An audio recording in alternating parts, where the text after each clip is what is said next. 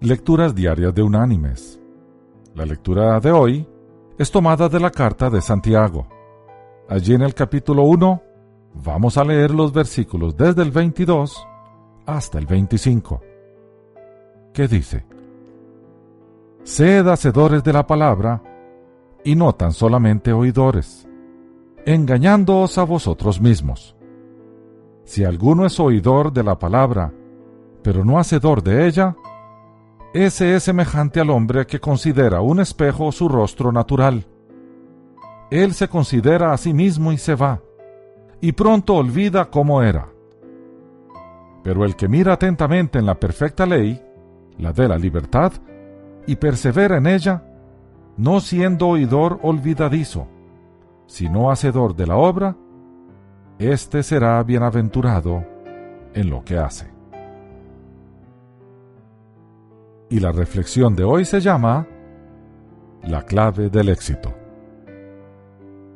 Durante la guerra de Vietnam, en el mes de mayo del año 1969, la unidad de infantería de Jan Scruggs fue atacada por el Vietcong. Scruggs recibió heridas de metralla y fue enviado a su casa para recuperarse. Él se sintió afortunado Después de su servicio en el ejército, Scruggs se graduó de consejero y entonces comenzó a soñar con erigir un monumento a sus compañeros. Pero al poco tiempo abandonó el pensamiento.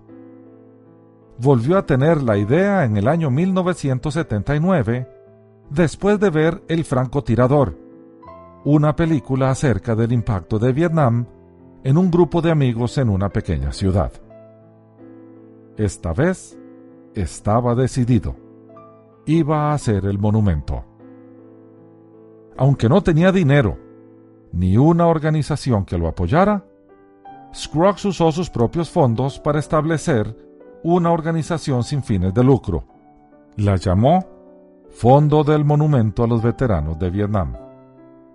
Él organizó una conferencia de prensa donde dio a conocer sus planes reunió a un impresionante equipo de patrocinadores y en julio de 1980, Scruggs y sus voluntarios fueron premiados con un lugar cercano al monumento a Lincoln. Se les dio cinco años para que consiguiesen los fondos para la construcción. En una operación relámpago, Scruggs y sus voluntarios consiguieron el dinero necesario para el monumento a los veteranos de Vietnam tres años antes de lo programado, y así dio inicio a su construcción. El resto es historia. Mis queridos hermanos y amigos, la clave del éxito en cualquier proyecto no está en el tamaño de la meta, sino en un impulso en alcanzarla. Ningún proyecto vale el papel en el cual está impreso, salvo que nos impulse a hacer algo en el servicio a Dios es igual. El Señor pone delante de nosotros las obras que debemos hacer. Da el impulso para hacerlas. Pero depende de nosotros cuánto empeño le vamos a poner. En nuestra vida el Señor y nosotros somos socios. Él pone su parte y nosotros debemos poner la nuestra. Que Dios te bendiga.